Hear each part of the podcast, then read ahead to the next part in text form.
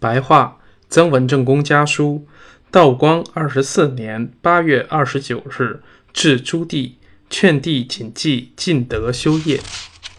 四位老弟左右，昨天即二十六日接到来信，非常畅快。回信多而所写的事处处详细明白。四弟的七夕诗很好，意见已详细批在诗后面。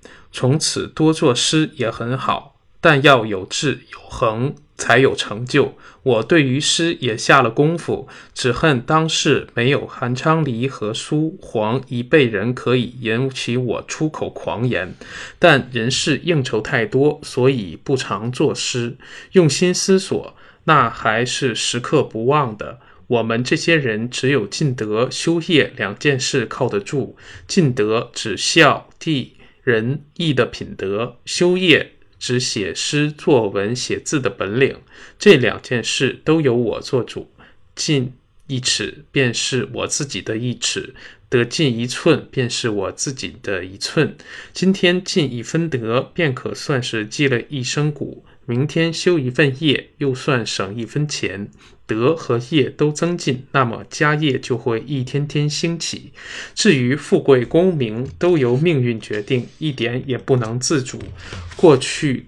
某官员有一个门生是本省学政，把两个孙儿托付给他，当面拜做门生。后来那两个孙儿在临年考时大病一场，到了科考又因父母故去而不能入学。几年后两人才都入学，大的仍旧得两榜，可见入学迟早，入学时间都是前生注定。考的方面虽近期在我，但取的方面。